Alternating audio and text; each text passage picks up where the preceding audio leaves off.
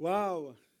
Quel bon temps que nous avons ce matin. Je suis vraiment content euh, de vous voir. Vous avez l'air en forme. Et vous êtes en feu. Yes, yes, je suis content. Donc, quel privilège de, porter la parole ce matin. Et je remercie Dieu pour ce privilège. Je remercie aussi l'équipe du portail qui me donne ce privilège.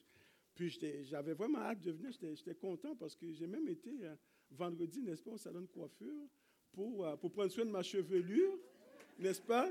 Je me suis dit, je vais faire ça pour vous, même si vous ne voyez pas la différence, c'est pas grave. au moins, j'ai le cœur net. Au moins, je sais que je ne pouvais pas dire que je jamais rien fait pour vous. Donc, euh, je suis content. Ce matin, nous sommes tous dans la thématique, dans la thématique euh, rebâtir euh, ta vision de l'Église. Et nous sommes toujours dans le livre de Néhémie. On a déjà vu Néhémie 1 à 8, par, surtout par Pasteur Max et Pasteur Jimmy. Donc, on sait que la muraille est construite. Ce matin, nous sommes dans Néhémie 8. Juste avant de tourner, je vais vous replacer un petit peu le contexte dans, dans lequel ce chapitre se trouve. Et, on est ici à Néhémie 8. vous savez, c'est un grand rassemblement qui, est fait où ce que le peuple était en captivité, ils, viennent de revenir, ils avaient hâte d'écouter la loi, parce que ça faisait longtemps qu'ils n'avaient pas écouté la loi de Dieu.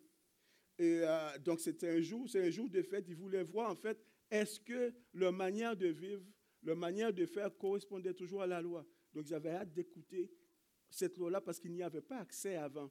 Et pendant qu'ils étaient en captivité, et d'ailleurs plusieurs ne parlaient même plus l'hébreu, ils parlaient l'araméen. Puis donc, les Lévites traduisaient pour eux. Donc, on voit que ça faisait un petit bout de temps, que ça faisait au moins pendant six heures qu'ils écoutaient la parole, qu'ils se faisaient traduire. On voit Esdras dans Néhémie. On va dire, mais qu'est-ce que Esdras fait dans Néhémie? Bien, Esdras était retourné et 13 ans avant Néhémie en Israël, parce qu'il y avait trois vagues des, Juifs qui retournaient en Israël. Donc, si vous voulez, lire Esdras, on va, lire, on va voir dans, on faisait partie de la deuxième vague. Il était arrivé 13 ans avant Néhémie en Israël.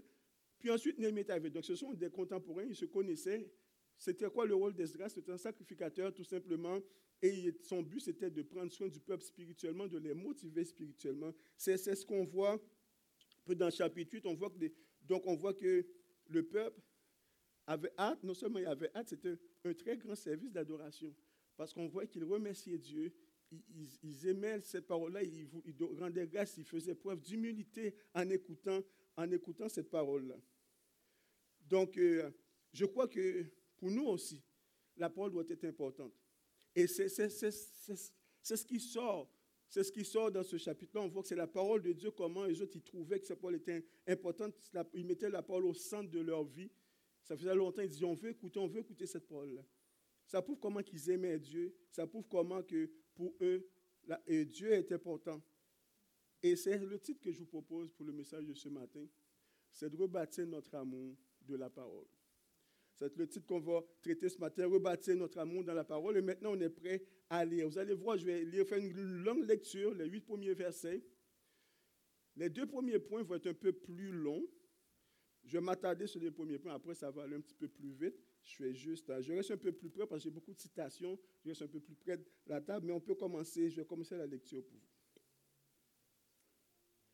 Alors le peuple s'assembla comme un seul homme sur la place qui est devant la porte des eaux. Il dit à Esdras le scribe d'apporter le livre de la loi de Moïse, prescrite par l'Éternel à Israël. Et le sacrificateur Esdras apporta la loi devant l'assemblée composée d'hommes et de femmes et de tous ceux qui étaient capables de l'entendre. C'était le premier jour du septième mois. Esdras lut dans le livre depuis le matin jusqu'au milieu du jour, sur la place qui est devant la porte des eaux, en présence des hommes et des femmes et de ceux qui étaient capables de l'entendre. Tout le peuple fut attentif à la lecture du livre de la loi. Esdras, le scribe, était placé sur une estrade de bois dressée à cette occasion. Auprès de lui, à sa droite, se tenaient Matitia, Shema, Anaja, Uri, Ilkija, Masedja, et à sa gauche, Pedaja, Miskaël, Malkija, Ashum, Asbadana, Zacharie et Meshulam. Esdras ouvrit le livre à la vue de tout le peuple, car il était élevé au-dessus de tout le peuple. Et lorsqu'il l'eut ouvert, tout le peuple se tint en place. Esdras bénit l'Éternel, le grand Dieu. Et tout le peuple répondit en levant les mains, Amen, Amen. Et ils s'inclinèrent et se prosternèrent devant l'Éternel, le visage contre terre. Josué bannit Chérébia, jamais Jacob, Shabetaï, et, euh, Odija, Masedja, Kelina, Azaria, Josabad, Anan, Peladja, et les Lévites expliquaient la loi au peuple. Et chacun restait à sa place. il disait distinctement que le livre de la loi de Dieu, dans le livre de la loi de Dieu, et ils en donnaient le sens pour en faire comprendre ce qu'ils avaient. Peut arrêter ici maintenant, ici la lecture. Donc ce qu'on voit, comme je disais, c'est qu'on voit que le peuple était assoiffé d'entendre les lois de Dieu. Ils étaient en silence. Ils donnaient de loi, ils remerciaient Dieu pour cette parole-là. Parce qu'ils étaient conscients que cette parole, euh, c'était une parole qui venait de la part de Dieu. On voit le respect qu'ils accordaient, la révérence qu'ils accordaient à cette parole-là. Et on voit dans le verset 1, ce qu'on voit, c'est que le peuple dit, demande à Esdras d'apporter la loi prescrite par l'Éternel. Donc, pas n'importe quelle loi, pas apporter la loi, mais la loi qui est prescrite par l'Éternel. Ça veut dire quoi? Ça veut dire que eux autres, ils connaissaient l'autorité de qui venait cette loi-là. Donc, ils savaient que cette loi-là loi était bonne pour eux, était bonne pour leur vie. Ils, voulaient la suivre et la mettre en pratique. Ils ne réussissaient pas toujours, mais au moins ils voulaient la suivre. La première chose que j'aimerais établir ce matin, c'est l'autorité de la parole de Dieu. C'est dire que la Bible, c'est dire que la Bible est vraiment, vous dire que la Bible est vraiment ce qu'elle dit être. C'est d'établir l'autorité de la parole de Dieu. Ici, on vit dans un pays de loi. Vous savez qu'il y, a plein de lois, plein de règlements, même le code de la sécurité routière, il y a le code civil. On accorde l'autorité, on accorde l'importance à ces lois-là, on les respecte parce, parce qu'elles ont une autorité sur nous. On sait qu'elles ont été, elles ont été adoptées par l'Assemblée nationale ou la Chambre des communes. On sait qu'elles ont, elles ont eu la sanction royale. Ce sont des lois promulguées. Donc, lorsque nous êtes en fonction d'une loi, d'un règlement municipal quelconque, on respecte parce que cette, cette loi a une autorité. Et on la suit, cette loi-là, parce qu'elle a une autorité sur nous. Exemple, si moi, de l'autre côté, j'arrive sur ma rue, puis il y a des gens qui passent, j'arrête une auto, monsieur, mettez-vous sur le côté, Qu'est-ce qui se passe? C'est 50 dollars le passage sur ma rue. La personne va, qu'est-ce qui se passe? Comment ça Depuis quand? Je dis, ben, depuis ce matin. C'est moi qui ai fait la loi. Je l'ai écrit hier soir dans mon sous-sol. Tu me donnes 50 piastres. Donc, il est clair que pour cette personne-là, ça n'a aucune autorité. Ça ne vaut rien, ma loi. Ça ne vaut rien. Mais, mais, la parole de Dieu, lorsque je dis la loi prescrite par l'éternel, ça a une autorité. Et dans mon, donc, mon exercice ce matin, en premier lieu, consiste à asseoir l'autorité de la parole de Dieu. La Bible est la parole de Dieu, c'est le centre de notre vie. Pourquoi qu'on affirme que la Bible est la parole de Dieu? Parce que l'écriture de la Bible s'est faite de façon surnaturelle. Ce n'est pas un roman, ce, n'est pas une, ce ne sont pas des fables qu'on a mis ensemble dans un livre. C'est la parole de Dieu.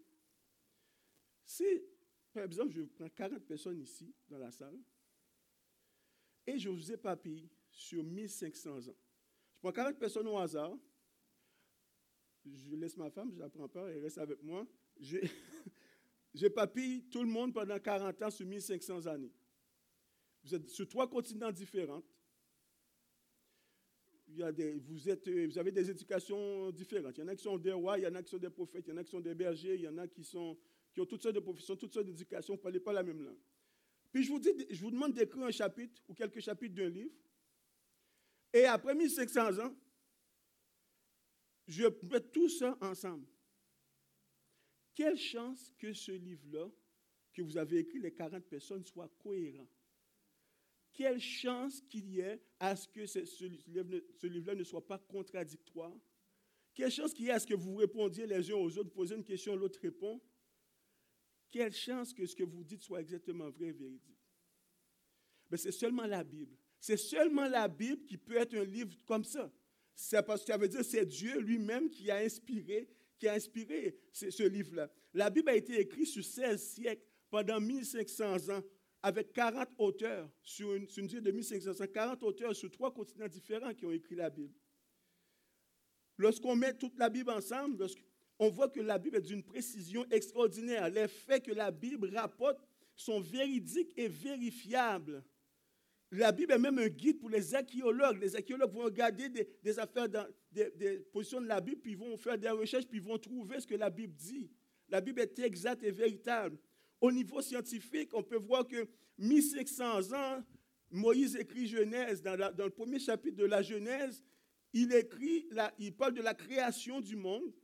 Et, dans les faits qu'il écrit, les scientifiques sont en accord avec l'ordre que Moïse a écrit dans la Genèse il a, écrit 23 il a mis en ordre, parce qu'il y a un ordre pour la création du monde. Mettons, l'humain ne peut pas apparaître avant que la lumière, avant l'eau.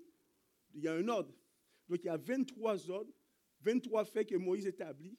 Les scientifiques peuvent ne pas d'accord avec le fait que certains, que ce n'est pas avec la terre qu'on a créé l'homme, mais ils sont d'accord avec l'ordre que Moïse a établi 23.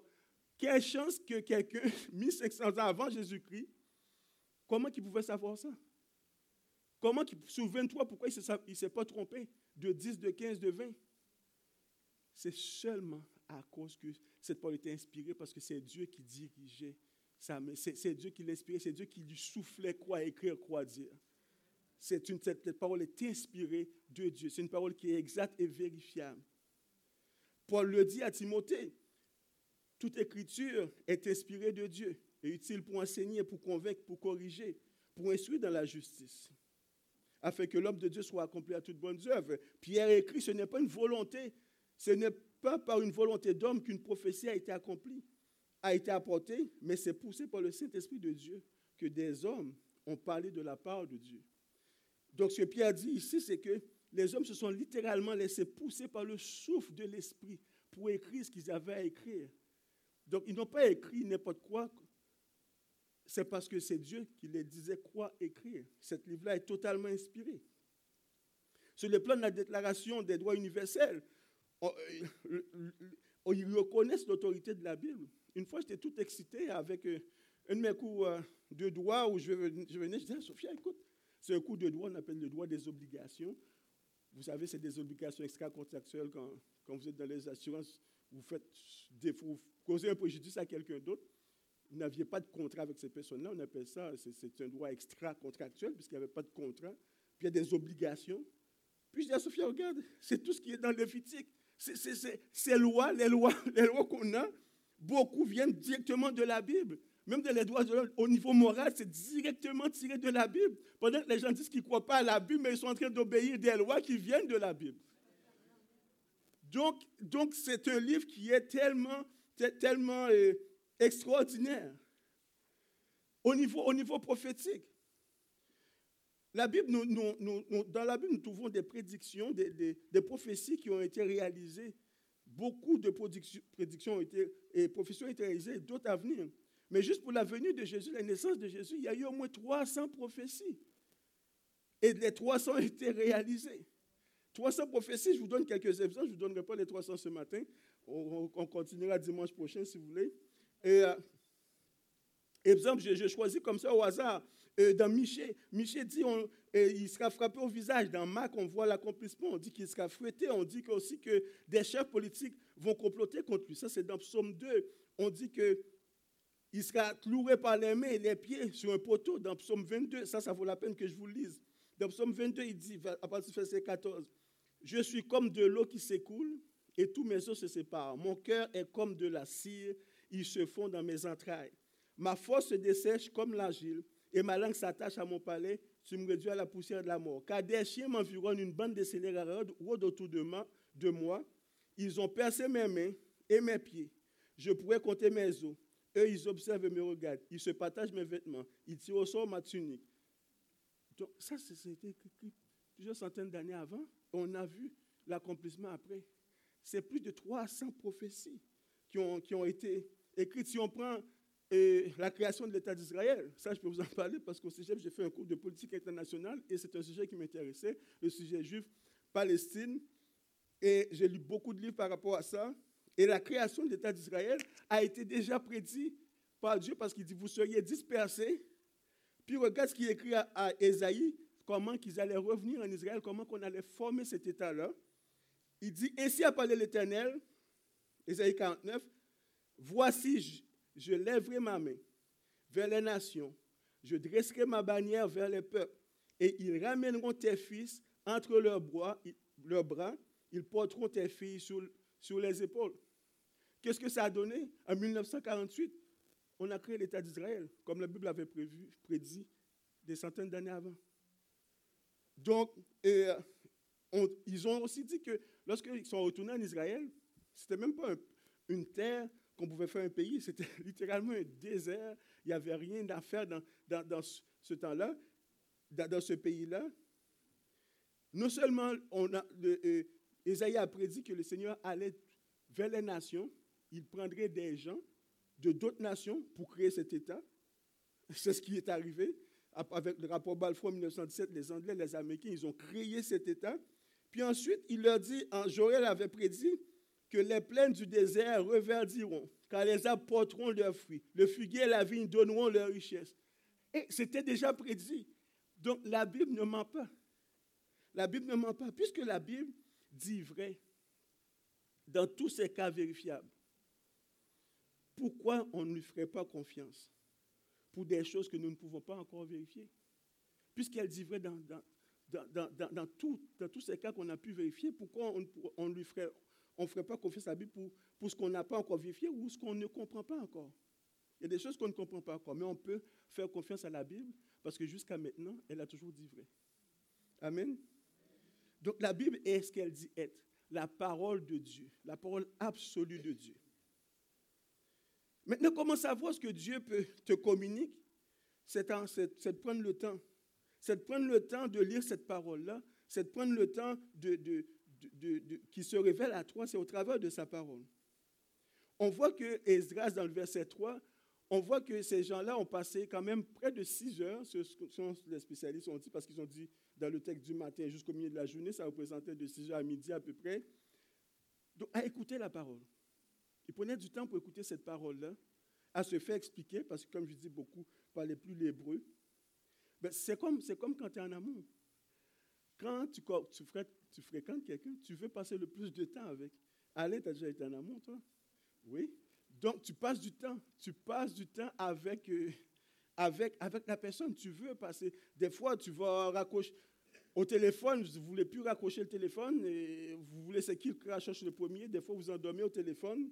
Et euh, tout ça, ben oui, ça m'est arrivé aussi euh, quand j'étais un peu plus jeune et fou.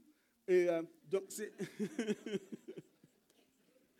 donc, je, me souviens, il y a quelques années, quelques années, ça fait quand même longtemps, je parlais avec ma femme au téléphone lorsqu'on se fréquentait, elle était chez, ses parents et moi chez, les miens. Et on se parlait tard, puis euh, souvent, on s'endormait quasiment au téléphone. ce que tu s'endors, des fois, tu dis des, des, niaiseries, parce que, mais tu ne veux pas raccrocher, tu veux rester là. Et à un moment donné, elle me parlait qu'elle avait reçu ses prêts et bourses, puis elle me parle, elle me dit, ah, j'ai reçu mes prêts et bourses, puis là, elle s'endort, elle dit, puis là, et mon estomac est content, je lui ai donné 100 dollars. Il dit, quoi, ton estomac est content, tu lui as donné 100 dollars? Mais. Donc, c'est pour dire qu'on veut tellement passer du temps que, ben, c'est la même chose avec la Bible. Lorsqu'on aime la Bible, lorsqu'on aime Dieu, on veut passer du temps avec lui. C'est ce que, ce que j'ai dit. la, Bible, c'est la parole de Dieu. Jean 1 nous dit, au commencement était la parole, la parole était avec Dieu, la parole était Dieu. Donc quand tu passes du temps avec la parole, tu passes du temps avec Dieu. C'est pour ça que je vous propose comme, comme deuxième titre, c'est passe du temps. Deuxième point, passe du temps avec ton Dieu d'amour.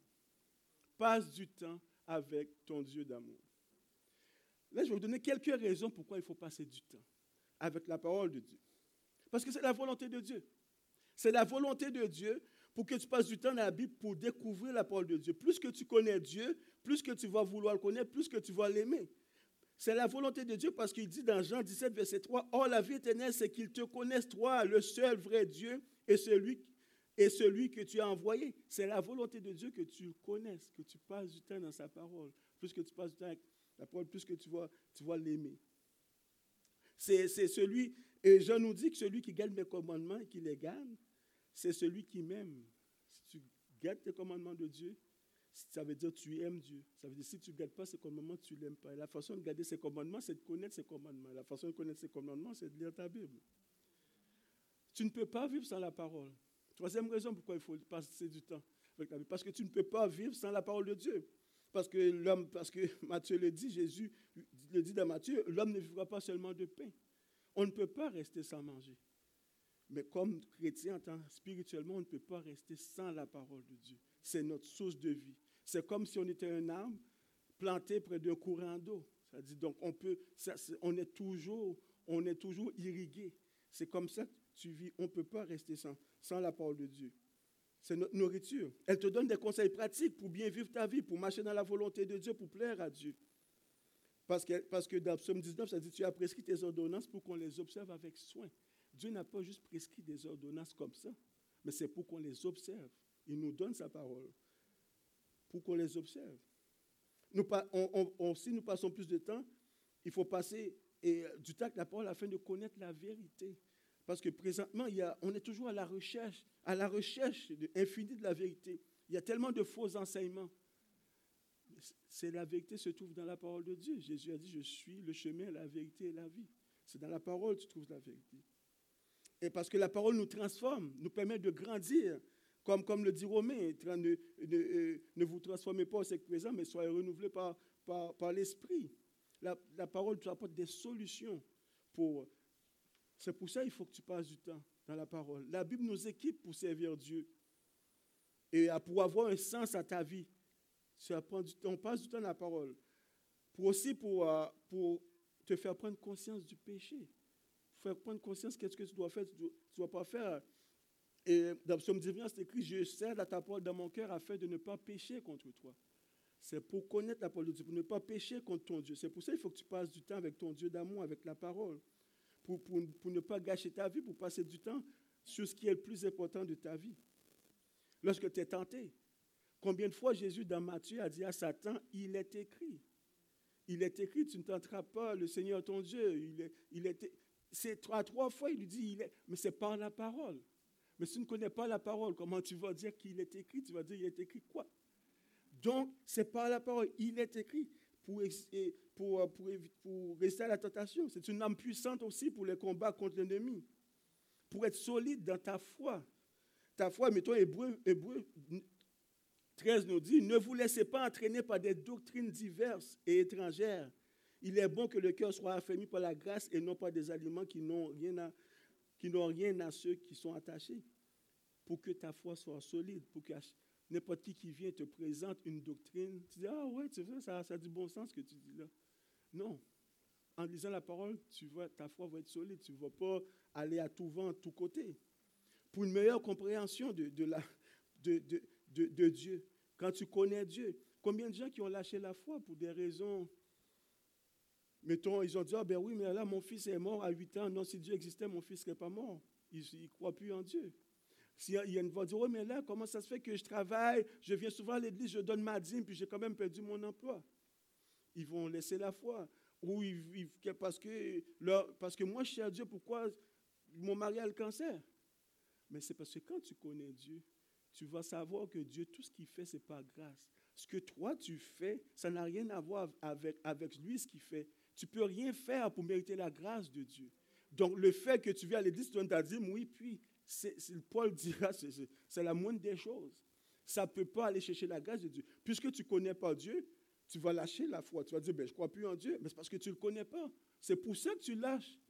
Parce, que si tu le connaissais, tu comprendrais que non, ça n'a rien à voir avec, avec ce que tu fais par rapport à la grâce de Dieu. Si Dieu décide de sauver ton fils, il va le décider, mais ce n'est pas parce que tu le mérites, c'est parce qu'il te fait grâce, tout simplement.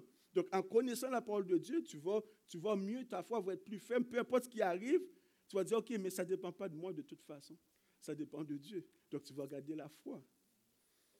Donc, euh, aussi parce que la parole de Dieu est bonne pour nous, la parole de Dieu peut être exigeante. Être chrétien peut être exigeant parce que Jésus a dit Prends ta croix et suis-moi. Puis dans Matthieu, Jésus dit Acceptez mes exigences et laissez-vous instruire par moi, car je suis doux et humble de cœur, et vous trouverez le repos pour votre âme en effet. Mes exigences sont bonnes et mon fardeau léger. Oui, il y a des exigences. Oui, ça peut être. Mais Jésus te dit que c'est bon pour toi. C'est bon ce que je te prescris. Et comment, comment tu vas faire pour, pour lire la parole? Comment tu vas faire pour lire la parole? Bien évidemment, ça prend une Bible. C'est la moindre des choses. Donc c'est pour ça que je vous invite à vous procurer une Bible. Je vous invite à vous procurer une bonne Bible sur publication chrétienne. Avec euh, le portail, vous avez même un rabais de 20% quand vous procurez une Bible. Il y a un mot de passe. Pourrez nous le demander, on pourra vous le donner. C'est important, ne faites pas confiance à Google. Google, n'a pas été, c'est pas une plateforme qui a été créée pour les chrétiens. Quand Google va décider qu'il n'y ait plus de Bible sur leur plateforme, vous n'aurez plus de Bible parce que vous êtes toujours, vous allez toujours chercher la Bible en ligne. Quand Google va décider qu'il va modifier certains textes bibliques, et vous allez lire n'importe quoi, votre foi va aller comme ci, comme ça. Ça vous prend une bonne Bible. Moi, quand je sors de chez moi, quand je viens de l'église, mes voisins peuvent voir que j'ai une Bible dans les mains. Ils vont finir par savoir que c'est une Bible, même s'ils ne savent. Mais ils, vont, s'ils ont un problème, s'ils ont quelque chose, s'ils cherchent quelqu'un, s'ils cherchent quelqu'un pour prier avec eux, peu importe, ils vont se rappeler, oh, ce monsieur-là, je le vois avec une Bible. Peut-être je peux aller sonner chez lui. Ta Bible, c'est important. C'est bon de venir à l'église. Comment vous pouvez savoir ce que je vous dis? Comment vous pouvez vérifier ce que je veux vous dire? Ce que je vous dis, ça prend une Bible. Vous pouvez amener votre Bible à l'église. Apôtre Paul, à un moment donné, il était à Thessalonique, il était mal accueilli, il tombe à Béret, il donne des Juifs, il donne euh, l'évangile aux Juifs euh, qui étaient à Béret. Puis ils ont dit que ces Juifs-là ont bien reçu la parole. Puis à chaque jour, ils examinaient la parole pour voir si ce qu'on leur disait était vrai. Donc, ça vous prend une pour examiner tout, tout cela. Continuons notre lecture au verset 9. Néhémie, le gouverneur, Esdras, le sacrificateur et le scribe et les lévites qui enseignaient le peuple, dirent à tout le peuple, ce jour est consacré à l'Éternel, votre Dieu. Ne soyez pas dans la désolation et dans les larmes, car tout le peuple pleurait en entendant les paroles de la loi. Il leur dit, allez, mangez des viandes grasses et buvez des liqueurs douces et envoyez des portions à ceux qui n'ont rien préparé, car ce jour est consacré à notre Dieu. Ne vous affligez pas, car la joie de l'Éternel sera votre force. Les Lévites calmaient tout le peuple en disant, taisez-vous, car ce jour est saint, ne vous affligez pas. Et tout le peuple s'en alla pour manger et boire, pour envoyer des portions et pour se livrer à de grandes réjouissances, car ils avaient compris les paroles qu'on leur avait expliquées. Waouh! C'est le peuple qui a demandé la parole. Mais là, on leur lit la loi, ils se mettent à pleurer. Qu'est-ce qui se passe? Qu'est-ce qui se passe? Pourquoi ils se mettent à pleurer? Alors, ils se mettent à pleurer parce qu'ils ont vu qu'il y avait une longue une distance entre la façon qu'ils vivaient et la loi. Ça faisait longtemps qu'ils étaient, en captivité. Là, maintenant, ils arrivent, ils ont hâte, ils veulent entendre la loi de Dieu. On leur lit la loi, puis, waouh, je suis donc bien loin de ce que Dieu demande. Là, ils étaient tristes, étaient attristés, ils pleuraient, ils n'arrêtaient pas de pleurer. Les Lévites étaient obligés de les calmer, de dire arrêtez de pleurer. C'est un jour de fête parce que c'est le septième mois, c'était le jour de l'an. Et pour eux, les Juifs, en plus, il y avait la fête après euh, euh, des, tabernacles qui, qui s'en venaient. À chaque fois, je dis ce mot-là, il faut que je fasse attention, qui, qui, qui s'en venaient. Là, il dit non, arrêtez de pleurer. Arrêtez. Pourquoi? Parce qu'ils ont, ils ont vu que la façon qu'ils vivaient n'était pas selon ce que Dieu demandait. C'est ce qu'on appelle un réveil. C'est ce qu'on appelle un réveil. C'est le troisième point que je vous propose, quand Dieu suscite un réveil. Un réveil, c'est quand tu te rends compte de ton état où ce que tu es, puis tu dis, oh non, je dois, je dois changer, de, je dois changer de, direction. Un réveil, c'est... Mais arrivé quelques fois, ne dis-le pas à ma femme, des fois, je suis sur l'autoroute, puis je suis dans mes pensées, puis je manque la sortie. Ça arrive. Puis une fois, j'étais sur l'autoroute 25, j'étais rendu deux sorties plus loin. Là, je me réveille. Là, je dis, ah, je dois changer de direction. C'est ça un réveil. C'est quand Dieu suscite un réveil en toi, tu te rends compte où ce que tu es, tu dis, ah, je dois changer de direction. Et la Bible nous dit, c'est seulement Dieu qui peut susciter un réveil. Tu ne peux pas le faire par toi-même. On est tellement tout croche, n'est-ce pas? On ne peut pas. C'est la grâce de Dieu. C'est quand tu constates où ce que tu es, et tu, tu, dis, il faut, faut que je change de côté. Dieu a établi une façon de vivre pour ses enfants. Il s'attend à ce que nous vivions, que nous fassions sa volonté. Une fois que tu prends conscience de ton état, l'important c'est de demander pardon à Dieu, de te repentir. C'est tout ce qu'il faut faire. Tu peux pleurer, tu peux. n'as pas, pas besoin de. Demande pardon à Dieu tout simplement. Donc, puisque j'ai dit c'est Dieu qui suscite un réveil, si toutefois tu vois une de tes, un frère, une soeur, ne pas marcher dans la loi de Dieu, tout ce que tu as à faire, c'est de prier pour lui. Tu pries, puis Dieu va susciter un réveil, puis il va se repentir. Parce que, c'est, parce que par nous-mêmes, on est incapable de suivre les lois de Dieu. Par nous-mêmes, on est incapable de suivre les commandements de Dieu. C'est Dieu qui nous fait grâce pour obéir à ses lois, à ses commandements. On l'a vu avec Israël. Combien de fois que Dieu les a bénis, a fait même des miracles, puis le lendemain, ils commençaient à pécher. On dit, OK, ils ne comprennent rien, les autres. Mais on est pareil. On est pareil, pareil. Donc, par nous-mêmes, on est, on est, vraiment incapable. Mais tout ce que tu as à faire, c'est t'humilier, c'est d'humilier ton cœur. Dans 2 Chroniques 7, verset 14, il nous dit, si mon peuple, celui qui porte mon nom, s'humilie, prie et me cherche, et s'il renonce à ses mauvaises voies, je l'écouterai du haut du ciel, je lui pardonnerai son péché, je guérirai son pays. Juste humilié devant Dieu, il va te pardonner. Il va te pardonner. Puis c'est ce que les Lévites semblaient dire c'est ce que Lévite pas semblait dire, mais c'est exactement ce qu'il disait. Dans le sens, au peuple, arrêtez de pleurer. Arrêtez de te concentrer sur ton péché. Réjouis-toi de la grâce. Réjouis-toi de la grâce. Ils disent, aujourd'hui, ce jour de concentre-toi sur le salut, concentre-toi sur la croix. Tu t'es humilié, tu as vu, mais arrête de pleurer maintenant, réjouis-toi. Donc, les Lévites avaient, compris ça, que Dieu avait de la grâce. Ce n'était pas juste. On a péché, puis on, reste là s'apitoyer. Pas besoin de monter les marches de l'oratoire Saint-Joseph pour d'autres qui font. Pas besoin de pénitence, pas besoin de te fréter, pas besoin de rien de ça du tout. Tu t'humilies, Dieu cherche un cœur, tu demandes pardon, puis Dieu te fait grâce. Réjouis-toi de la grâce de la croix de Dieu. Je ne sais pas ce que, ce que, ce que comment tu te sens ce matin. Je ne sais pas si tu portes un fardeau. Je ne sais pas si tu te sens coupable, loin de Dieu. Mais Dieu fait encore grâce. C'est ce que je peux dire. Il peut te donner la joie. C'est ce qu'ils ont dit. C'est ce que les Lévites ont dit au, peuple. La joie de l'éternel est ta force. Donc Dieu peut te donner la joie pour passer au travers de tout ce que tu vis. Puis la joie de l'éternel se trouve où? Se trouve dans sa parole. La joie de l'éternel se trouve en Jésus-Christ. Puis cette joie-là peut t'aider à marcher avec lui. Tout ce que tu as, besoin de faire, c'est de revenir, c'est de changer de voie, puis de dire, je reviens à Dieu, puis là, tu as toute sa grâce, tu as tout, tout ce qu'il faut pour continuer cette route-là. Tu as des moments difficiles, tu as, des épreuves, la joie de l'éternel est ta force. Tu as des tentations, tu penses que tu ne seras pas capable de rester au péché. Pense à Dieu, il te donne assez de joie, il te donne le salut. C'est le salut qui va faire en sorte que tu dis, merci Seigneur, tu me donnes le salut, c'est trop grand, je ne vais pas pécher contre toi. C'est trop grand. Si tu es là ce matin, tu ne connais pas encore Jésus-Christ, tu as l'occasion de saisir sa grâce, tu as l'occasion d'accepter Dieu. Si tu entends une voix qui te dit, vas-y, c'est le temps, puis ça nous fera plaisir de prier, de prier avec toi après. Jésus est mort pour tes péchés, c'est lui qui te choisit. Il t'appelle lui-même. Tu ne peux pas choisir Dieu. Il t'appelle lui-même. Tout ce que tu as fait, c'est d'accepter, d'accepter son appel. Lisons, lisons la dernière portion et à, partir du verset 13. Le second jour, les chefs de famille de tous les peuples, les sacrificateurs et les lévites s'assemblèrent auprès d'Esdras, le scribe pour entendre l'explication des paroles de la loi. Et ils trouvaient écrit dans la loi que l'Éternel avait prescrit par Moïse que les enfants d'Israël devaient habiter sous des tentes pendant la fête du septième mois et, proclamer cette publication dans toute leur, leur ville et à Jérusalem.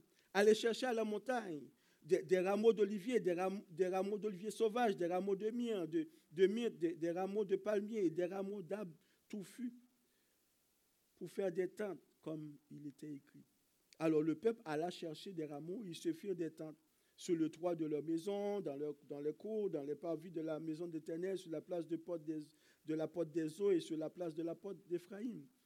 Toute l'assemblée de l'Éternel qui était revenue de la captivité fit des tentes. Ils habitèrent sous ces tentes depuis le temps de Josué, fils de Nun, jusqu'à ce jour. Les enfants d'Israël n'avaient rien fait de pareil. Il y eut de très grandes réjouissances. On lut dans le livre de la loi de Dieu chaque jour, depuis le premier jour jusqu'au dernier. On célébra la fête pendant sept jours. Il y eut une assemblée solennelle le huitième jour, comme cela est ordonné. Ce que j'aimerais vous dire ce matin, c'est de passer de la parole aux actes. De la parole aux actes. Qu'est-ce que, le peuple a fait? Le peuple a lu, il a découvert dans la parole de Dieu qu'il fallait qu'ils vivent sous des tentes pendant la fête du, septième mois. C'est ce qu'ils ont fait, ils se sont mis à faire des tentes. la parole de Dieu demande de la pratique. Je peux vous prêcher, je peux vous parler, vous pouvez lire, vous pouvez faire de la philosophie si vous voulez, mais il faut pratiquer la parole. C'est de passer de la parole aux actes. Vous connaissez l'expression qui dit euh, gros parleur, petit, petit faiseur. Donc, euh, on, peut, parler, mais on ne fait rien. Je connais, ça me rappelle l'histoire d'un funambule qui était qui avait, mis euh, une corde en métal entre, entre deux grosses falaises. Où ce qu'il passe, il y avait des gens qui, qui, étaient là pour l'acclamer. Il fait quand même un bon 500 mètres, il franchit. Puis demande aux gens qui étaient là, est-ce que vous pensez que je peux retourner avec quelqu'un sur mon dos? Il y en a qui disent, oui, oui, oui, vous pouvez. Là, avec la personne qui était avec lui, il met sur son dos, il retourne. Maintenant, les gens croyaient, puis ils leur demandaient, ben, est-ce qu'il y a quelqu'un qui veut? Il n'y a personne qui voulait. Donc, eux autres, ils, disaient qu'ils croyaient, mais ils n'étaient pas prêts à passer à la pratique. Donc, la Bible, c'est c'est un livre qui est vivant. C'est un livre où on ne peut pas juste lire sans mettre en pratique. Il faut mettre en pratique la parole de Dieu. On, dit que, on voit bien que le peuple a passé beaucoup de temps la parole de Dieu. On voit qu'ils ont vu, OK, il y a des tentes à faire, ben nous autres, on va vivre dans, dans les tentes. Même s'ils avaient des maisons, on va vivre dans les tentes. Ils faisaient des tentes partout. Qu'est-ce que ça, veut dire? Premièrement, les tentes pour des huttes dans, certaines, versions. Pourquoi ils faisaient des tentes? En fait, ça, leur rappelait leur sortie d'Égypte, tout simplement. Et, aussi, ils ont vécu pendant 40 ans sur des tentes en Égypte. Donc, en fait, c'était une réjouissance pour eux parce que Dieu a pris soin d'eux pendant 40 ans en Égypte. Donc, c'était une réjouissance, c'est pour ça, c'était un témoignage vivant pour de tout ce que Dieu avait fait pour eux. Donc, c'est pour ça, en faisant des tentes partout, tout le monde pouvait voir ce témoignage-là. N'oubliez pas, il n'y avait pas juste des Juifs en Israël, parce que vous vous souvenez, en bâtissant la ils se faisaient attaquer par toutes sortes de nations. Donc, toutes les nations pouvaient voir les tentes. Donc, c'était un témoignage de la, de la grandeur de Dieu. Et c'est ce que je vous demande de faire avec la parole, de témoigner la grandeur de Dieu. C'est que tout le monde puisse voir ce que Dieu fait dans ta vie. Tout le monde puisse voir ce que la parole fait dans ta vie. Tout le monde puisse voir que tu, étais à gauche, maintenant tu es à droite, que tu, es en train de changer, tu es en train de cheminer avec Dieu. Si on lit cette parole-là, on ne change pas. Si on lit cette parole-là, on met en pratique, c'est comme si on n'avait rien fait. Mais lorsque tu lis cette parole-là, tu prends le temps, Dieu t'amène à changer. Dieu se révèle à toi. La seule façon de connaître Dieu, c'est de lire sa parole. Vous allez voir, elle est vivante. Vous allez avoir une joie quand vous lisez, quand vous lisez cette parole-là. C'est la même chose pour lorsque je parlais de réveil tantôt. C'est lorsqu'on se réveille, ça nous ramène à la parole. On va, on va lire la parole de Dieu. Donc, il faut, c'est la pratique maintenant. C'est pas juste parler. Donc, Jacques nous dit dans, Jacques 1er, verset 22, mettez en pratique la parole. Ça, c'est Jacques qui le dit, pas moi. Mettez en pratique la parole et ne vous bornez pas à l'écouter en vous trompant vous-même par de faux raisonnements. On peut faire des discours, on peut faire du raisonnement, on peut, mais il faut la mettre en pratique. Donc, ce qui s'est dit, on met en pratique sans, comme tantôt j'ai dit avant, on fait confiance à la Bible parce qu'elle elle dit vrai puis elle est bonne pour nous. Maintenant, lorsque tu comprends la grandeur de Dieu, c'est sûr que tu veux témoigner sa parole. C'est sûr que tu veux, tu veux dire à d'autres. C'est sûr que tu veux inviter d'autres à l'église. C'est sûr que, que, tu veux que les autres voient l'effet de la parole, la parole en toi. Donc, une bonne pratique qu'on peut commencer, c'est de, de, lire, c'est de lire la parole. Je t'invite à commencer une nouvelle façon de vivre en intégrant la lecture de la parole de Dieu dans ta routine quotidienne. Ça se peut, vous pouvez dire, je n'ai pas le temps. Ça se peut. On n'a pas beaucoup de temps. Alors, qu'est-ce qu'on pourrait dire? Ben, ne, pas lire la parole puisqu'on n'a pas le temps. Vous pouvez dire, je ne suis pas un bon lecteur, je n'aime pas lire. Vous pouvez commencer tranquillement. Vous pouvez lire un chapitre par jour, vous pouvez lire un demi-chapitre par jour. Ça se peut que ce soit un peu difficile, mais Dieu t'a donné l'esprit de Dieu. Tu peux comprendre ce qui est écrit.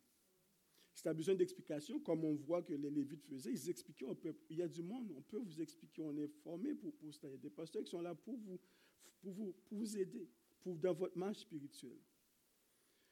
Donc, vous commencez par le Nouveau Testament. Si c'est trop vous pouvez commencer par les psaumes. Moi, j'aime bien les psaumes. C'est une façon très douce de commencer à lire la parole de Dieu. Moi, dans ma routine, ce que je fais, et je suis quand même, on a quand même quatre enfants, on travaille tous les deux, je me lève plus tôt qu'il faut. Je me lève plus tôt. L'heure que je suis supposé de me réveiller pour, euh, pour me préparer et faire tout, ben, je me lève plus tôt. Moi, le matin, ça me va mieux. Il y en a que c'est le soir. Mais, mais ça prend un sacrifice des fois pour lire la parole. Il faut, il faut se battre pour lire. Il ne faut pas juste dire, oh non, je ne peux pas. Il faut se battre. Parce que, parce que le but de l'ennemi, c'est que tu ne trouves pas le temps. Et, et, Dieu veut se révéler à toi dans sa parole. Donc, je t'invite, je t'invite, première chose, je t'invite à prendre le temps de lire la parole. Je t'invite à témoigner le bon nom de Jésus pour, sa grâce, tout, ce qu'il fait pour toi. Donc Dieu il cherche un cœur. J'invite les musiciens à s'approcher pendant que je, termine dans, le cinquième point. Dieu te donne un cœur pour ceux qui, périssent à chaque jour. Donc, on va le témoigner. Ce matin, ce passage-là, c'est un passage qui parle de la parole de Dieu. C'est un passage qui parle vraiment de l'importance de la parole de Dieu. Mon but, c'était d'asseoir l'autorité de la parole. On peut être à l'église, puis on ne croit pas à la Bible. On vient, puis on ne croit pas. Ou on pense que, oh, bon, c'est juste la Bible, ça ne veut pas dire que je dois suivre. Le but, c'était de vous présenter la parole de Dieu. C'était de vous encourager à lire cette parole et de vous présenter que, tout ce que la Bible dit vrai, de vous présenter c'est quoi cette Bible-là, c'est quoi cette autorité? C'est une Bible qui est inspirée, qui vient vraiment de Dieu. C'est une, Bible qui est, c'est bon pour vous.